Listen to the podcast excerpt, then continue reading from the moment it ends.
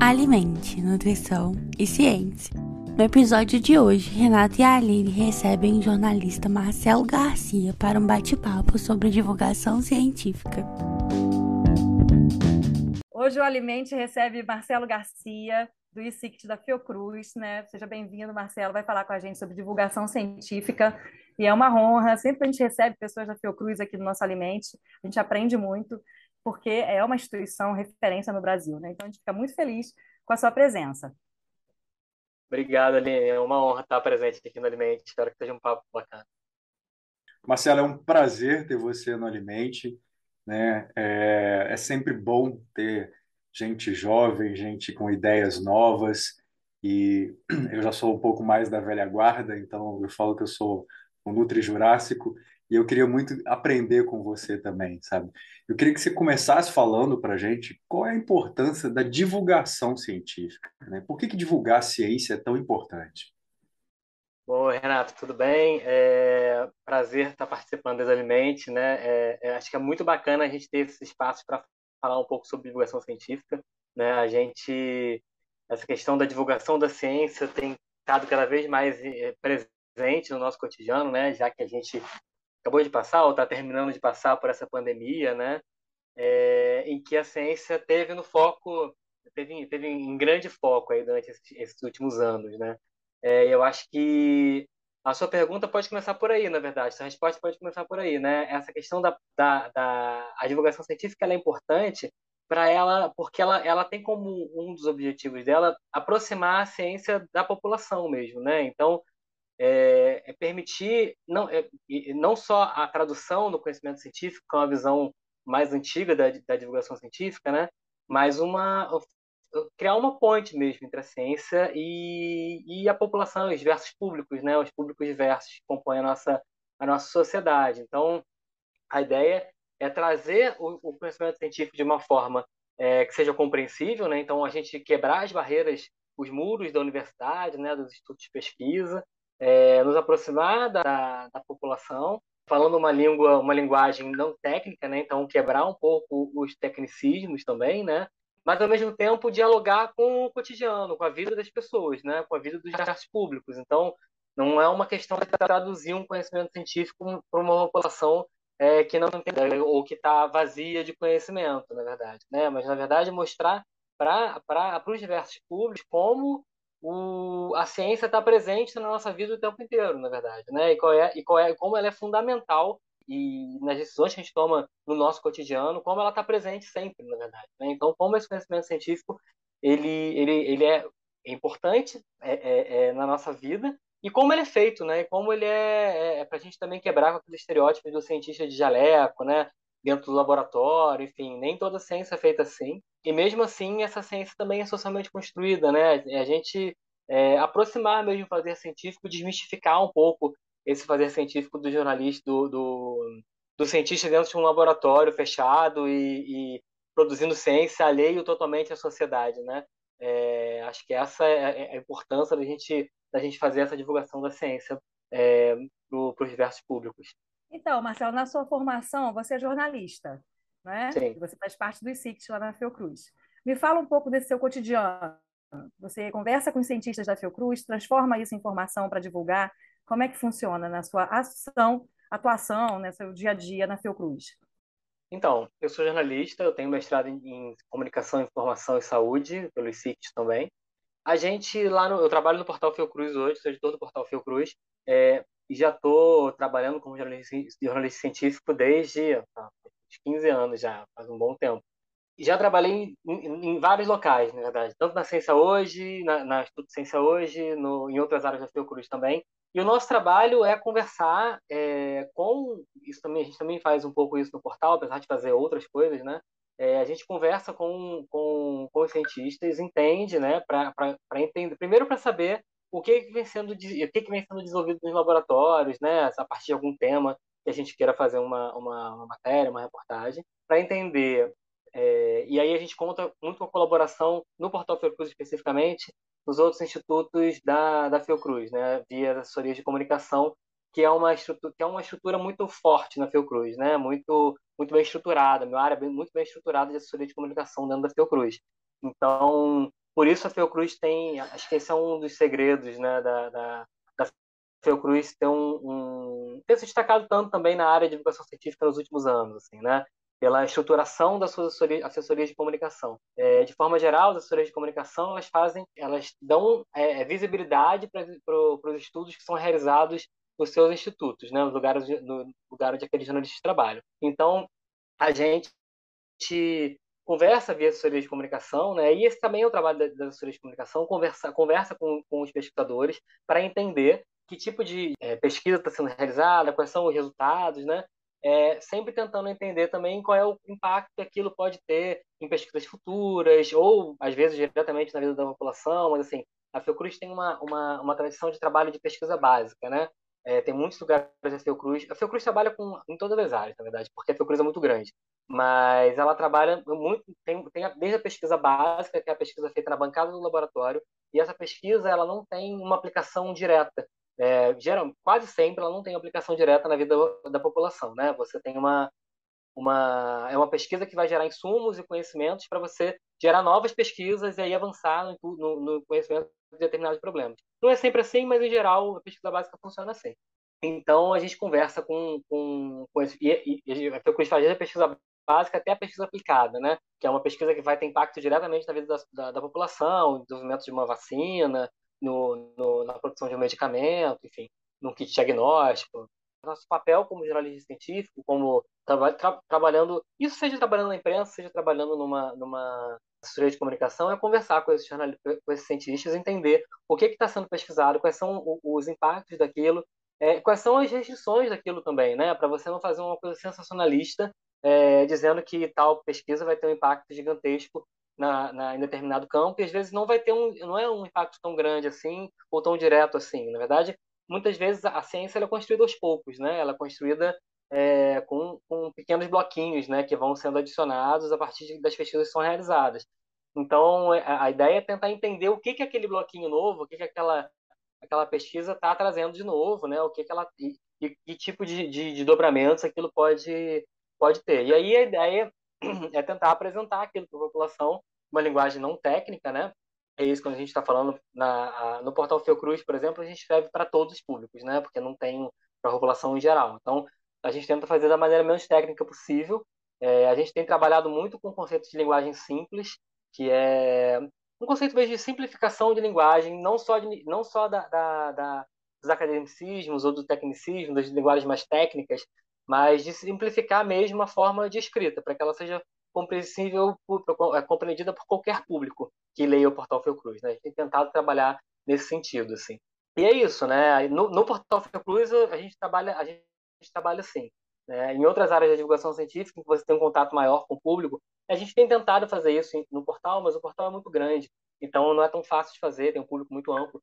Mas a ideia é você tentar é, estabelecer mesmo um vínculo com o público para entender é, como é que aquele público está entendendo o que está sendo divulgado, né? E, e, tentar, eu acho que o mais importante é tentar sempre estabelecer uma relação com o cotidiano. Como eu falei, a, a, a, a divulgação científica tem muito, para mim, essa pegada de você é, mostrar como a ciência é importante na sua vida, assim, né? Como a ciência impacta a sua vida, seja porque você toma um remédio e tal, seja porque a ciência está presente na, na, nas coisas que você faz no dia a dia, enfim, eu acho que isso é, é uma parte fundamental da, da divulgação científica. Legal, Marcelo. E você falou sobre comunicação, e comunicação acho que é o grande problema da humanidade, né? É, a gente tem hoje um, um viés muito grande nesse, nesses processos de comunicação e o Alimente tenta fazer né, essa, essa ponte com, do saber científico com o saber popular e transformar isso numa linguagem mais acessível a todas as pessoas. Na sua experiência, você acha que um podcast com, com vinculação científica, você acha que é uma boa forma de divulgar ciência, de trabalhar esse conteúdo? Eu acho que sim, eu acho que o, o podcast é um, um, uma mídia que vem crescendo muito né, nos últimos anos. Começou um pouco antes da pandemia, se popularizar bastante, né, mas durante a pandemia houve um, um boom aqui no Brasil, principalmente. Acho que no mundo inteiro houve, né, mas falando do, do, do Brasil especificamente, teve um boom muito grande durante a, a pandemia e é uma mídia que, é, que tem um, um, uma audiência muito relevante hoje em dia, né? Assim, não é é um, é um espaço que é muito interessante pela facilidade de consumo, né? De produção e de consumo. você não precisa de, de, de tanto equipamento ou material para produzir podcast. É, e você pode consumir podcast de uma maneira muito, entre aspas, despretensiosa, né? Quando você está fazendo outras coisas, você muitas vezes consegue ouvir um podcast. É, tem muito, muita gente que ouve podcast se deslocando para o trabalho, enfim, né? É uma mídia que é muito maleável para ser consumida, assim, né? Não sei se é a melhor palavra, mas é uma mídia, é uma mídia que é consumida de muitas maneiras diferentes, assim. Então, o, o e, e que está crescendo, né? É uma mídia que está na moda. Então, se você olhar os grandes, os grandes é, veículos de comunicação hoje estão pipocando podcast o tempo inteiro, assim, né? Então você tem é, é uma mídia que está muito na moda, está com um público em crescimento, que está tá em alta, assim. Então eu acho que, que fazer divulgação científica via podcast hoje é uma alternativa muito interessante, porque ele é uma é uma alternativa acessível para muito pra, praticamente qualquer instituto, né, que queira fazer divulgação científica, qualquer pesquisador que queira fazer divulgação científica via via podcast, é, e que é está em alta, assim, né? Tem um, um público que está crescendo. Não dá para a gente dizer, óbvio, que ah, a população inteira ouve podcast, né?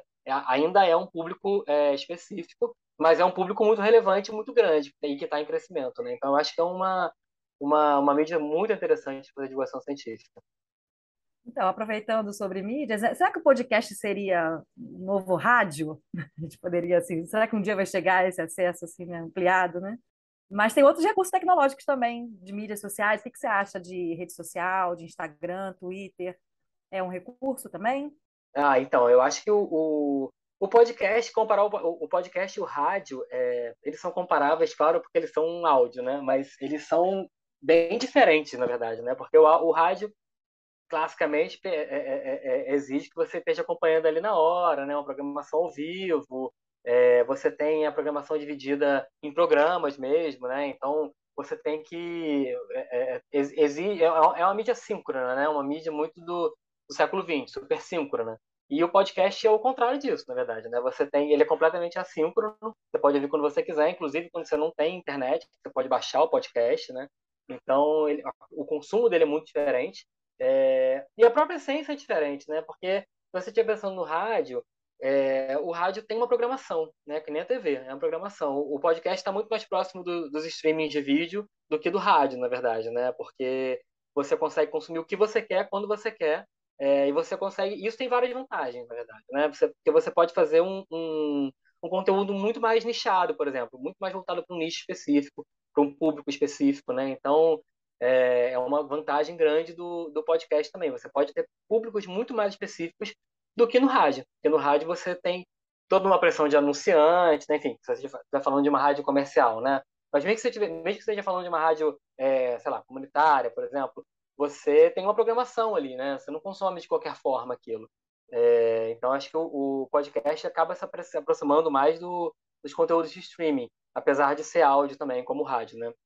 É, sobre redes sociais, assim, o, o, eu acho que não dá para a gente não fazer divulgação científica nas redes sociais hoje, né? Assim, acho que as redes sociais são parte da nossa vida, assim. É, quer a gente use rede social, quer a gente não use rede social, elas fazem totalmente parte da nossa vida. Não é à toa que você, durante toda a pandemia, você não teve um pronunciamento oficial do governo, por exemplo, na TV. E você teve, e você toda quinta-feira tinha uma live no Facebook falando sobre pandemia, e aquela live repercutia na imprensa, e a imprensa repercutia na live, enfim, você tem todo um imbricamento aí de uma relação aí de mídias novas e mídias tradicionais que ainda está em construção, né? É, mas não dá para a gente não pensar nas redes sociais como um, um, um canal é, que é essencial para fazer divulgação científica, assim, né? E abre muitas possibilidades, né? A, a, tem muita divulgação científica bacana sendo feita no Instagram, no Facebook, enfim. Você tem muitos canais de divulgação científica no Facebook, no Instagram, no YouTube, é, que são os mais, as redes mais populares, né? É, a gente tem que pensar em outras redes também, né? É, é você tem a Twitch, tem outras redes sociais que estão em crescimento no Brasil, que são muito mais é, é, tem um público muito mais específico, muito mais reduzido também, mas onde é importante a gente pensar também em fazer divulgação científica, né? Você tem muitos influenciadores e gente com milhões e milhões de visualizações, centenas de milhões de visualizações de seus vídeos, por exemplo, que atua nessas redes, né? A gente tem alguns fenômenos de comunicação hoje que não estão vindo só do Instagram ou do Twitter, estão vindo também dessas outras redes, né? Então, é, se você pensar no, no Reddit, por exemplo, né, você tem uma, uma, uma implicação do, do Reddit no, no, no crescimento da, da extrema-direita, por exemplo, nos Estados Unidos, né? Ele é muito ligado, a, é, é, tem muitos indícios que, ele, que a organização do, do naquela ocupação lá do, do, do Congresso americano durante do, no, a posse do, do novo presidente, né, que ele foi organizada via via Reddit, enfim. Então a gente tem muitas outras redes sociais para além, é, acho que é fundamental que a gente esteja presente fazendo divulgação de ciência de uma forma séria é, é, nas, na, nas redes mais tradicionais, né, no Twitter, no Instagram, mas eu acho que a gente também tem que ocupar esses outros espaços que hoje em dia não estão tão ocupados assim pela divulgação científica. É, quando a gente está falando de, de fazer divulgação científica em redes sociais, a gente tem uma vantagem é, fazendo, seja fazendo com um podcast, fazendo é, trabalhando no Instagram, no Facebook, que é você estar tá mais próximo do público, né? Então você você consegue estabelecer uma ponte e principalmente formar redes assim, né? É, se você olhar o, os podcasts, muitos dos podcasts é, que tem mais sucesso hoje, eles formam uma rede muito fiel ali com seus seguidores, assim, né? Com, com os usuários, as pessoas que estão que estão assistindo, assim. Então você tem uma capacidade de estar tá mais presente no cotidiano das pessoas que estão assistindo o podcast, né? Que estão acompanhando você numa rede social. É... E dessa forma você consegue, é, é, como eu falei, daquela questão de você tá, estar tá presente na vida, né? De você estar tá dialogando, estabelecendo uma ponte e não simplesmente traduzindo um conhecimento científico, né? Você consegue estabelecer uma relação ali com aquele público que com outras mídias é mais difícil de você conseguir, né? É, você acaba fazendo isso talvez de uma forma mais presencial, enfim, mas no, no usando uma grande mídia é mais difícil de você fazer, né? Essas redes sociais elas permitem uma relação um pouco mais próxima com esse público, é, com que você e, e, com isso você consegue dialogar um pouco melhor com com o seu com o seu cotidiano, com a sua com a sua realidade, com os seus contextos, né? Você consegue entender um, um pouco melhor também o contexto do público que está que tá ouvindo ali o seu podcast, né? Você tem um feedback mais próximo, é, você tem uma troca mais próxima com esse público, né? Então é uma outra vantagem que eu vejo na gente utilizar as redes sociais e falando especificamente, especificamente de podcast, que é o, que é o tema aqui do, do episódio, é, que eu vejo da gente usar essas, essas ferramentas, esses veículos, é, esses canais, né, para a gente fazer divulgação científica. Muito bom. E aí a gente você tocou num ponto crucial, né, que é as redes sociais e os fake news. E hoje a gente tem visto muita coisa, né? Muita informação distorcida, muita informação completa e informação equivocada. Como é que, assim, ajuda a gente, como é que nós, pesquisadores, né, a gente que está tentando fazer uma divulgação séria de pesquisa, tentando ser mais imparcial e colocar para as pessoas aquilo que realmente tem comprovação, que não tem comprovação, como é que a gente pode é, melhorar esses processos, disseminar mais né, informações verdadeiras, informações mais, mais técnicas e científicas, para que esse público possa querer nos ouvir. Né? Você acha que a gente pode fazer isso? Essa divulgação científica precisa ser feita também nas, nas mídias sociais, como você falou? É crucial isso? E como é que se faz isso de uma forma mais prática? Então, acho que essa é a, essa é a grande questão da comunicação nos nossos tempos, assim, né? Acho que isso, isso, essa não é uma questão da divulgação científica especificamente. Eu acho que essa é uma questão da comunicação, como lidar com a desinformação, com as fake news, com os boatos, enfim. E a gente está, a gente na verdade está dando murro ponta de faca, assim, né? A gente não aprendeu a lidar com isso ainda. É, eu acho que a gente está procurando, tateando é, qual é o caminho para lidar com isso, assim, né? Tá bem é, difícil, né, Marcelo? É, pois é, pois é. Eu acho que, que tem algumas estratégias, né? Assim, eu acho que não é uma, não é uma. Quando eu falo que é uma não é uma questão da divulgação científica, é porque eu acho que não é, não é um, um problema que só a divulgação científica deve atacar, nem só ela está atacando, assim, né? Eu acho que todos os pesquisadores da área da comunicação estão estão se debatendo sobre isso, e nem só não é nem só a pesquisa, na verdade, né? A prática está se debatendo com, com isso, né? Como como na prática a gente a gente é, tenta resolver essa questão. Não é à toa que se você olhar é, a quantidade de, mesmo na grande mídia, né, a quantidade de institutos de, de esclarecimento de informação, né, aos fatos, enfim, todas, todas esses, essas coisas parecidas, agências de, de confirmação, de, de notícias tal, isso está espalhado na grande mídia, né? Todo jornal hoje tem uma área que trabalha com o demitido de boatos, assim, né? eu acho que isso é uma, uma. A gente não pode. A gente tem que botar isso também em perspectiva, né?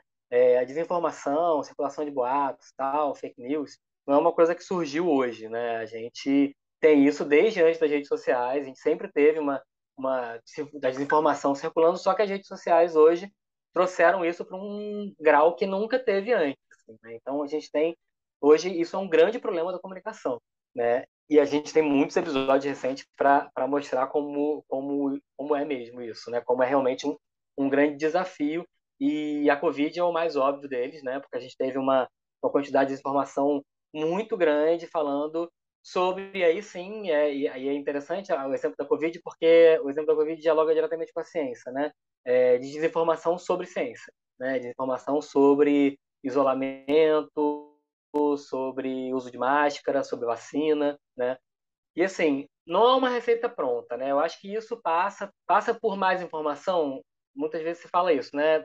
É, passa também, né? Mas não é só isso, né? A gente tem a questão é, é, é, no que diz respeito à divulgação científica, eu acho que a gente tem que pensar em que divulgação científica está sendo feita, assim. Eu acho que para a gente pensar, a gente a gente está fazendo muita divulgação científica. Se fez muita divulgação científica durante o, o a pandemia, né? É, então, por um lado, você tinha muita gente falando sobre ciência, tanto nas, na a grande mídia até fez um bom, um bom trabalho relativamente durante a, a pandemia, fazendo é, é, uma divulgação das questões da ciência relacionadas ao, ao uso de máscaras, por exemplo, né? É, e a vacina. É, então, você tem muita informação circulando, só que você tem também muita desinformação. Então, para a gente pensar, acho que a divulgação científica tem que pensar é, eu diria, para a gente dar um passo além, eu acho que o primeiro passo é a gente tem que estar presente, a gente tem que fazer mais divulgação científica, o máximo possível. Eu acho que, na minha opinião, a divulgação científica é um trabalho que faz parte da vida de qualquer deveria fazer parte da vida de qualquer pesquisador. Assim. Eu acho que faz parte de produzir ciência você divulgar a ciência, assim, porque a ciência é uma é, é, é, ela é socialmente construída. Então, para que a ciência tenha validade, que para a ciência realmente gere impacto na sociedade, ela tem que ser validada pela sociedade, né? Então, eu acho que divulgar a ciência é uma, uma, uma, uma atividade que deveria ser considerada por todos os pesquisadores e que deveria ser mais valorizada, na verdade, né? É, você tem algumas iniciativas valorizando um pouco mais a divulgação científica nos últimos anos, mas acho que deveria ser mais ainda. Então, acho que o primeiro passo é a gente tem que investir cada vez mais na divulgação científica, é, e numa divulgação científica séria, porque a gente tem muita gente falando sobre ciência nas redes sociais, por exemplo, e que não tem nenhuma formação para falar sobre ciência ou que está dando informações erradas sobre temas relacionados à ciência, né? Vocês trabalham com nutrição, né? Aqui no Alimente. Então, é, o que tem de gente falando sobre dietas malucas na, na internet, enfim, sobre temas relacionados à nutrição, assim, eu imagino que vocês sabem que Chega da coceira. Disso, né? Tem, Pois é, exatamente. Então, Todo dia. A gente tem que dar a gente tem que estar presente com uma divulgação científica de qualidade, né? embasada em fatos, né? embasada em, em, em publicações, embasada no, na produção científica mesmo. Né?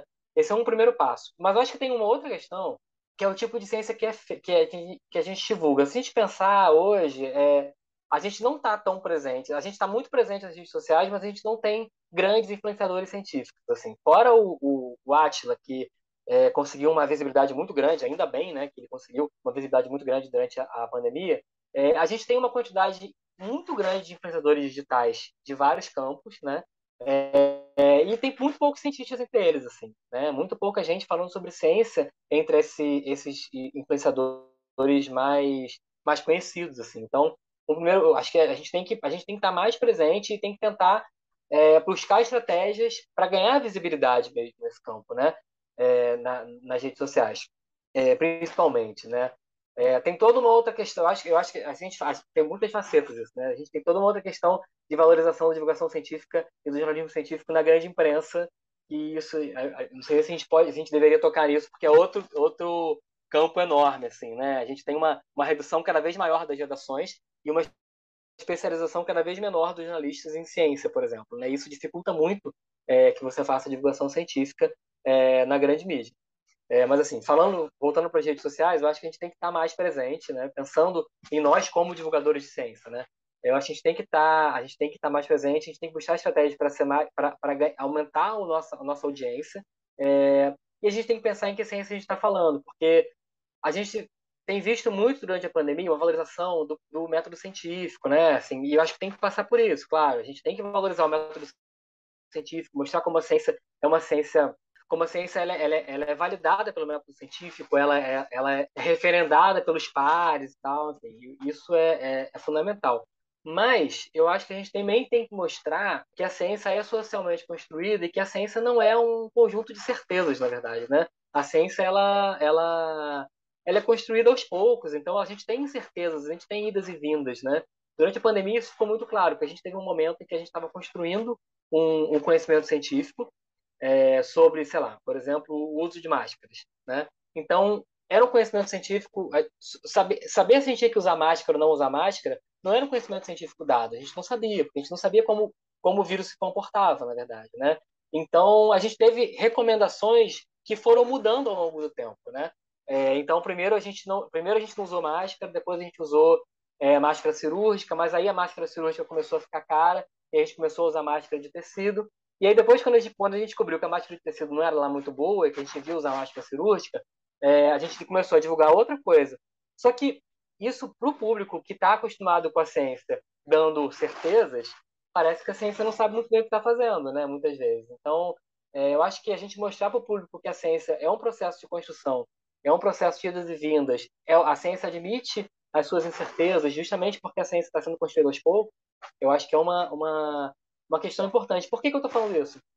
Porque muitas vezes essas fake news, essas desinformações, elas circulam é, na incerteza, né? Elas circulam nesses nesses silêncios, onde a gente não, onde, onde a ciência não pode dar certeza, é que aparecem as grandes fake news, né? É, se você pensar na ivermectina, por exemplo, ou na cloroquina, foram também as, as, as fake, a, a fake news do tratamento precoce, né? Que ainda hoje é falada, ainda é defendida por alguns. No início, você tinha dúvida mesmo se a ivermectina e a cloroquina é, eram, eram realmente capazes de prevenir ou tratar a Covid. Né? Então, você realmente pesquisou isso, a, a ciência realmente pesquisou isso. Né?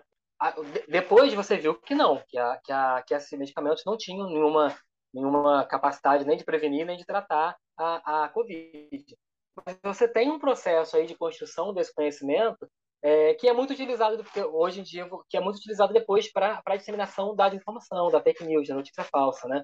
Então você continua divulgando uma coisa que era do processo científico, dos estudos, por exemplo, que estavam testando cloroquina, é, você continua divulgando isso como se fosse uma verdade, mas na verdade aquele estudo está superado, né? Aquilo ali não, não, não corresponde mais à realidade, né? Então é, é importante a gente, a gente. Esse é um desafio, né? Esse é um desafio, você fazer isso é, valorizar o método científico, ao mesmo tempo mostrar que a ciência não é feita só de certezas, né? apesar do método científico ter a incerteza dentro dele, né? É, mas assim não é não é a forma como a sociedade costuma observar a ciência, né? como a sociedade costuma entender a ciência. É, as pessoas querem pressa, né? Querem resolução rápida, mas na situação que a gente viveu na pandemia da Covid, então todo mundo naquele burburinho e aí as fake news vão aparecendo e até hoje tem grupos aí que defendem é, que não dá nem para defender mais. Seria uma questão de temporalidade também aí, né? Porque a ciência ela tem um tempo para ser feita, né? Então, eu acho que a, é, essa ideia de mostrar que a ciência tem incertezas também passa por isso, né? Você, a ciência ela, ela demanda um tempo. Por mais que a gente tenha feito fast tracks para aprovação de, de artigos, você tenha começado a, a publicar a, a, publicar as informações dos artigos antes de eles estarem publicados nas revistas, né? É, que aconteceu durante a Covid, é, e que tinha acontecido já durante a, Zika, por exemplo, é, mesmo assim você tem um tempo para construir aquele conhecimento. Né? E você está lidando com temporalidade muito diferente, porque você tem é, a população querendo uma resposta para ontem, porque a população está com medo. Né? Um, um, as duas principais condições para disseminação de boatos, né, que foi uma coisa que eu estudei no mestrado, é, as, as mais importantes são a importância do fato. Então, quanto mais importante o fato sobre aquele, aquele boato que está se referindo, é, mais chance dele, dele, ele tem de circular. E o segundo é a incerteza. Quanto mais incerteza tiver em volta daquele, daquele, daquele fato, é, mais fácil você consegue disseminar um boato. Né? E na Covid você tinha uma situação de extrema incerteza, porque era um vírus completamente desconhecido, é, e de extremo interesse também, porque estava afetando o mundo inteiro ao mesmo tempo. Né? Então, você tem uma população que está é, desesperada por, uma, por um norte, por uma orientação da ciência. Por outro lado, você uma, você tem uma ciência que está no processo dela de construção, por mais acelerado que tenha sido, está sendo construído, né? E você ainda tem um terceiro fator aí, é, que é a mídia, né? Você tem a mídia querendo produzir notícia. Então, que tem que dar uma notícia nova todos os dias e tal. Enfim, não, eu nem estou criticando tanto a ação da mídia durante a epidemia, porque eu acho que não foi tão ruim. Mas, mas você tem temporalidades muito diferentes é, é, é, envolvidas aí. E aí, quando você coloca o fator político aí no meio também, cara, aí explode, né? aí, né? Aí vira confusão. É. Enfim, essa questão da divulgação que você falou, né, da, que a gente tem que estar presente para divulgar a ciência, né? Nós pesquisadores, porque a gente tende a fazer comunicação científica, né? A gente fazer os artigos, a CAPES cobra da gente produção, então tem que produzir, produzir, e não tem tempo de divulgar a ciência, ir lá nas redes sociais e falar. Então, assim, para o pesquisador, às vezes ter esse canal de conversa para a sociedade é algo que ele tem que colocar assim como dentro do seu projeto, no planejamento. Né, de, de ações daquela, daquela atividade de pesquisa, fazer a divulgação, mesmo que seja numa rede social, mesmo que seja numa escola, é, uma, um vídeo, uma live, qualquer outra forma de, de aparecer, de mostrar fora daquele padrão que é o artigo científico, né, que se cobra aí muito na pontuação. E quando você tem um pesquisador que quer divulgar ciência, é, eu vou te perguntar no Brasil, assim, tem, a gente sabe da Fiocruz, a gente está falando aqui um pouco desse lugar, né, de estudo, mas no Brasil tem outros outros cursos de especialização que trabalham divulgação científica e a sua visão em relação ao incentivo de se fazer divulgação científica nos órgãos de fomento, né? Qual é a sua vivência aí? Então, a gente tem, eu acho que a gente, a gente tem alguns, é, alguns cursos no Brasil relacionados à divulgação científica, mas acho que tem poucos ainda é, são bem poucos. A casa da Givaldo, Cruz tem tem a o mestrado, né, especialização em mestrado em educação científica. É, o FMG também tem. Tem, tem algumas universidades que têm Unicamp, cursos né? Unicamp, Unicamp concentra é, muito o Sudeste, né? Fica aqui é, no Sudeste. Não, totalmente concentrado no Sudeste. Talvez até tenha, posso estar falando besteira e talvez até tenha outros no, no Nordeste, no Norte eu não conheço bem. Mas os que eu conheço são esses, assim, né? Não são muitos. É, o ideal é que a gente tivesse muito mais, porque a gente está conversando aqui, né? Eu acho que é uma atividade que é fundamental na, na vida da sociedade, na verdade, né? Não é não é não é um luxo fazer divulgação científica, não deveria ser um hobby fazer divulgação científica. É, a divulgação científica devia fazer parte da vida do cientista, né? É, falar com a sociedade devia fazer parte da vida do cientista. Captação de dinheiro para divulgação ah, científica. Como é que estão os órgãos de fomento? Então, eu acho que, como eu falei, né, a divulgação científica ela devia fazer parte da vida do cientista, mas não faz parte também por causa disso, né? Porque o cientista não ganha muito dinheiro para fazer divulgação científica. É difícil você ter editais de fomento de divulgação científica, principalmente com uma, um orçamento bom para fazer divulgação científica, né? É, a gente tem os INCTs, eu até orientei uma, um trabalho de uma, de uma, de uma pesquisadora agora na, na especialização, né, de, de lá do Museu da Vida, é, que estava avaliando a, a, atuação dos INCTs na área de divulgação, divulgação científica. É, você tem alguns INCTs que atuaram bastante nessa área de divulgação. É, ela estudou especificamente os, os INCTs de ciências humanas, né? então não estou falando no geral, então, só de que tavam, trabalhavam mais com ciências humanas. Então, alguns trabalharam com a área com divulgação científica, mas ainda é uma atividade é, que estabelece poucas redes, assim, né? É, é, é acaba sendo muito uma, uma, uma vontade dos pesquisadores de fazer divulgação científica, assim, né? Você poderia ter redes muito mais fortes de divulgação científica, você deveria ter, eu acho que a gente deveria caminhar para isso, né? Fortalecer redes de divulgação científica, trabalhar em conjunto, né? Acaba sendo uma, uma atividade muito isolada, assim, muitas vezes porque a pessoa tem uma, uma veia de divulgador e tal, né? Não e não uma coisa tão institucionalizada a ponto de você ter um apoio das próprias instituições onde o pesquisador trabalha é, e principalmente os órgãos de fomento, né? Você não vê tantos editais é, relacionados à, à, divulgação científica, assim. Eu acho que isso poderia ser muito mais bem incentivado e poderia ser muito mais bem pontuado também, né? Porque o que você falou é, é da atuação e da, e, da, e da avaliação dos pesquisadores também é uma questão importante, né? Você ganha muito mais ponto publicando artigo é, na avaliação do, do seu Lattes do que fazendo divulgação científica, né? É, então, a gente deveria pensar, repensar um pouco isso, assim, nessa essa lógica produtivista que é muito criticada, né, de produção de artigos, talvez a gente pudesse repensar um pouco isso para valorizar um pouco mais as atividades de divulgação científica, né? É, ainda mais depois da pandemia, todos os, os absurdos que aconteceram durante a pandemia, né, a quantidade de mortes que a gente teve aqui no Brasil, eu acho que a gente deveria é, parar e repensar um pouco isso, né, para valorizar um pouco mais essa atividade.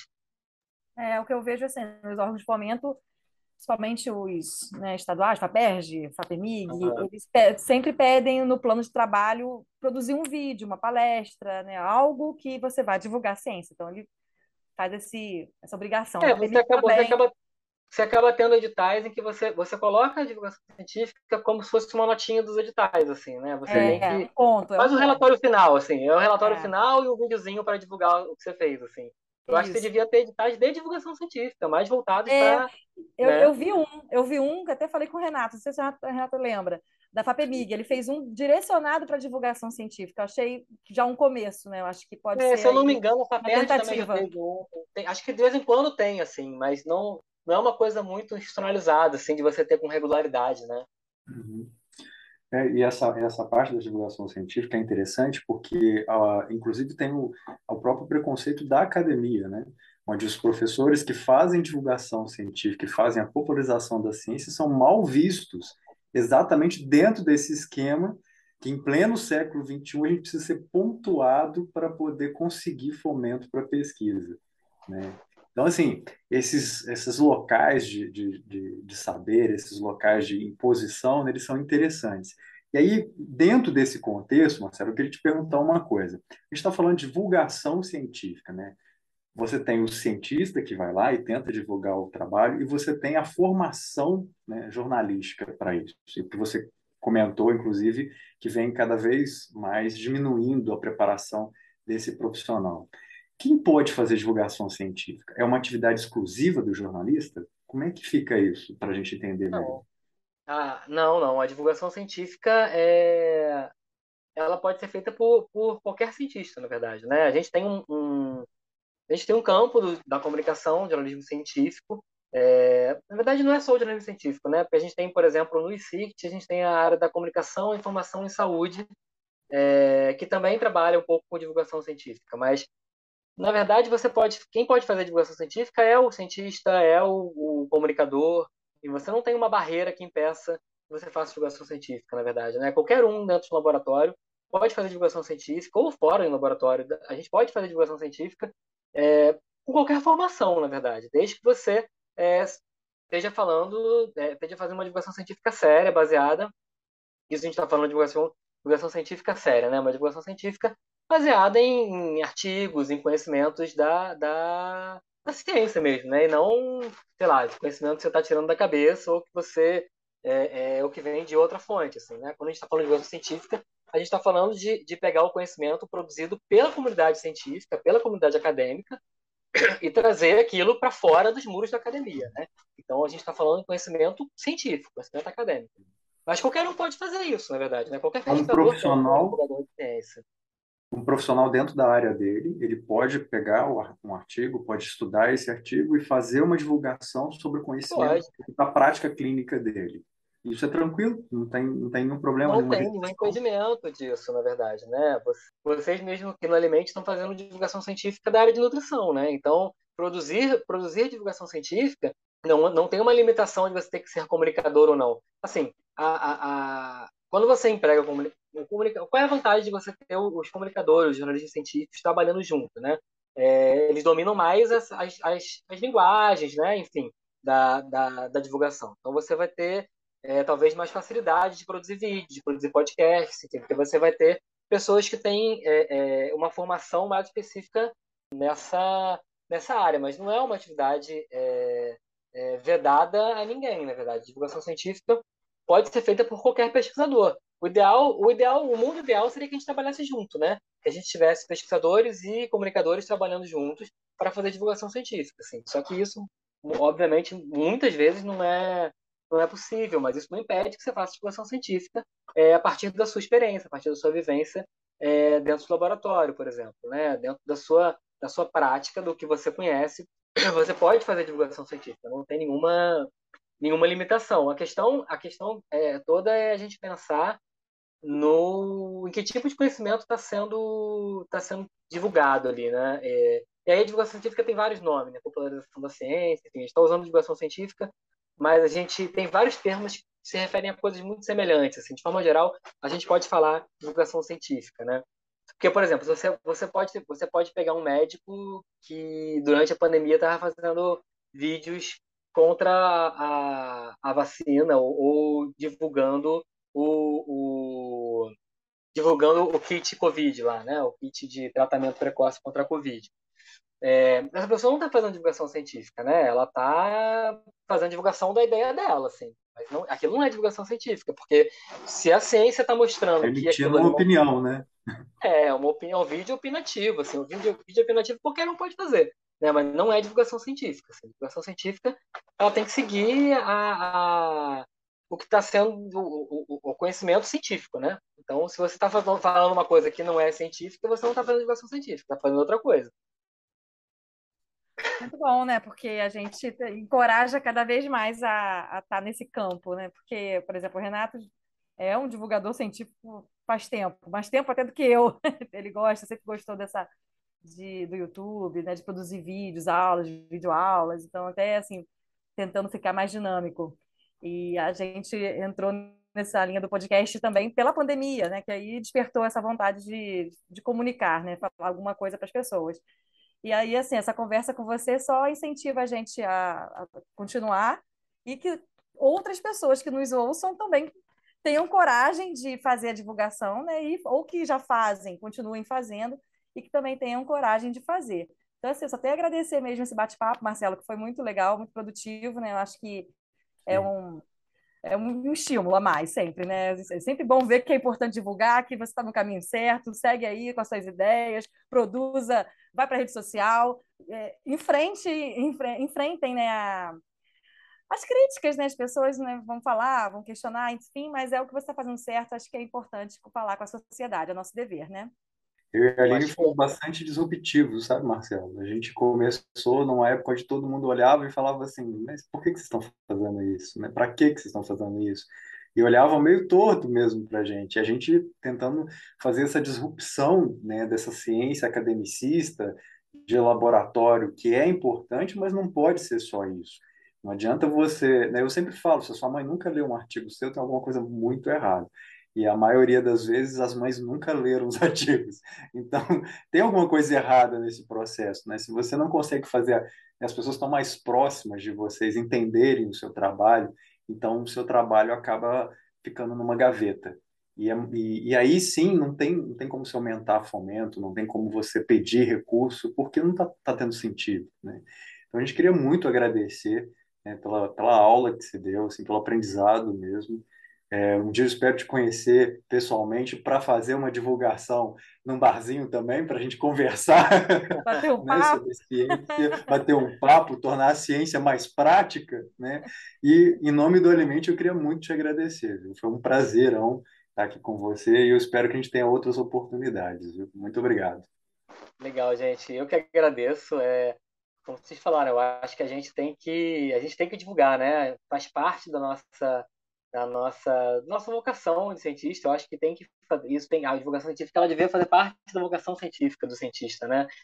A gente acaba muito é, é quando vai trabalhar com divulgação científica, muitas vezes a reação é essa, né? Para que que você está fazendo isso? Tipo, porque não é valorizado, né? As pessoas é, você acaba produzindo só entre pares, né? E o seu trabalho acaba sendo fica ali dentro daquele não, tem, não gera um impacto social, né? Não gera um, não, não, chega na sociedade muitas vezes, a maioria das vezes, né? Você produz um monte de artigo e essa lógica lógica produtivista que a gente tem vivido é muito, vai muito nesse, nesse caminho, né? Você produz uma quantidade enorme de artigos, você é obrigado a produzir uma quantidade enorme de artigos, quando, e você não gera nenhum impacto social em relação com aqueles artigos que você está produzindo, né? Fica ali letra morta, é, publicada nas revistas, e não, quando uma atividade de divulgação, talvez tivesse um impacto social muito mais importante, muito mais relevante é, do que aquele artigo que foi produzido, né?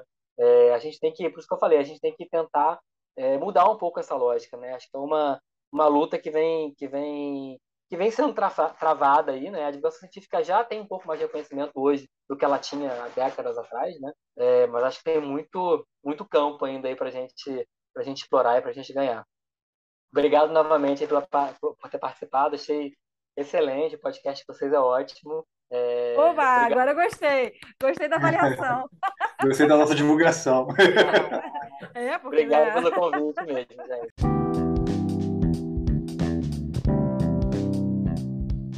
Bom, esse foi o nosso episódio. Esperamos que vocês tenham gostado.